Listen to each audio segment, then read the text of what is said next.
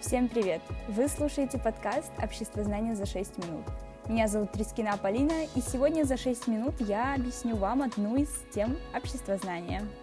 Всем привет! Сегодня мы поговорим с вами о социальной стратификации и социальной мобильности. Тема достаточно интересная и изучается, по-моему, с вот прямо с самых первых уроков общества знания.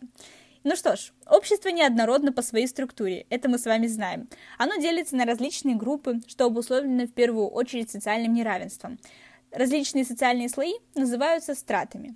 Страта – это большая группа людей, которые отличаются от других своим положением в социальной структуре общества. Вот стратум от латинского – это переводится как слой или пласт.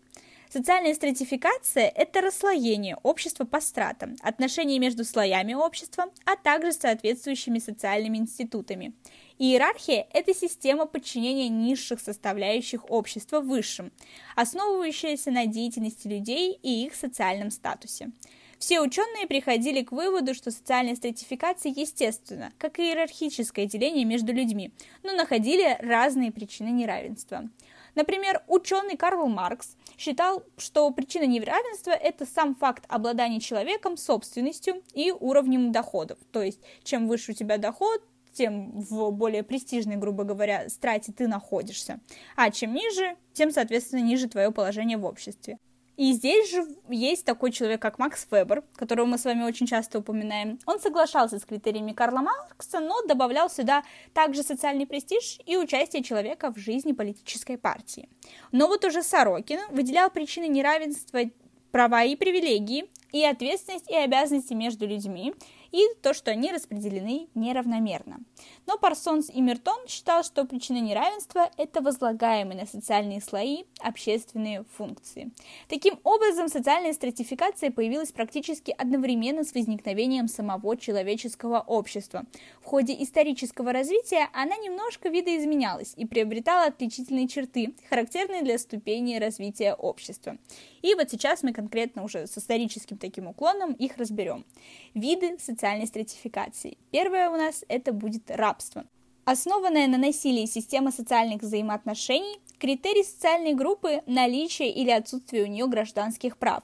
Широко использовалась в древности, но в некоторых регионах Азии и Африки неофициально существует и по всей день. Примером здесь будет Мавритания, Ангола, Пакистан.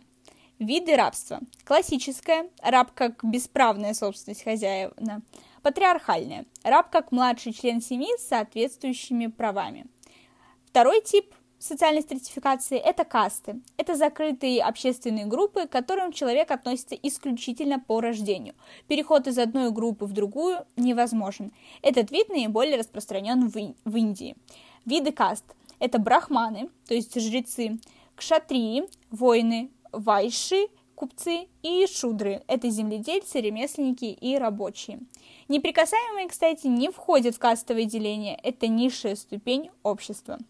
Сословие – это третий вид социальной стратификации. Это общественные группы, членство в которых передается по наследству, а их права и обязанности закреплены законодательно. Такой вид был характерен для феодальной Западной Европы и России до 1917 года. Виды сословий. Привилегированные – это дворяне, священнослужители. Непривилегированные – это крестьяне, ремесленники, купцы.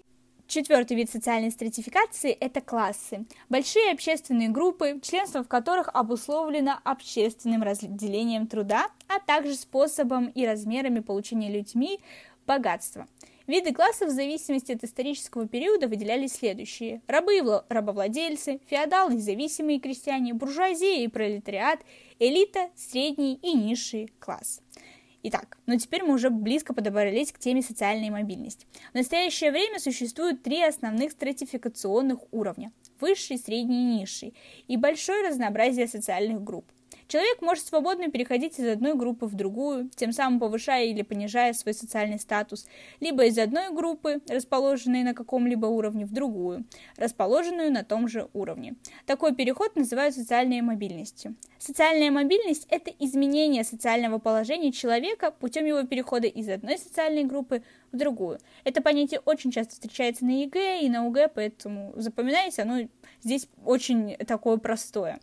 Итак, виды социальной мобильности. Бывает индивидуальная. Это когда человек переходит из одной группы в другую единолично. Ну, допустим, принц Карл стал королем. Коллективная. Множество людей меняют социальную группу под влиянием внешних обстоятельств. С изобретением электропоезда все кочегары были вынуждены сменить род деятельности. Внутрипоколенное – изменение социального статуса человека в одном поколении. В юношестве человек был чистильщиком обуви, затем стал актером, а после – предпринимателем. И такое тоже бывает. Межпоколенное – это изменение социального статуса у различных поколений. Дед был крестьянином, отец рабочим, а внук стал, например, нефтяным магнатом. Очень даже неплохо. Вертикальное – это подъем, или спуск по социальной лестнице. То есть младший бухгалтер получил должность главного бухгалтера, проработав полгода, допустил ошибку в расчетах и был уволен. После этого он стал безработным. И здесь вот нам как раз-таки представлены а, две степени, грубо говоря, вертикальной мобильности. Это повышение и понижение одновременно.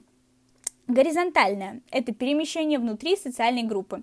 Инженер переехал из России в Индию, где работает инженером. Или, например, учитель математики перешел в другую школу и продолжил работать математиком. Все достаточно просто. И вот так вот с вами мы разобрали одну из тем. Всем большое спасибо за прослушивание. Увидимся здесь с вами очень скоро.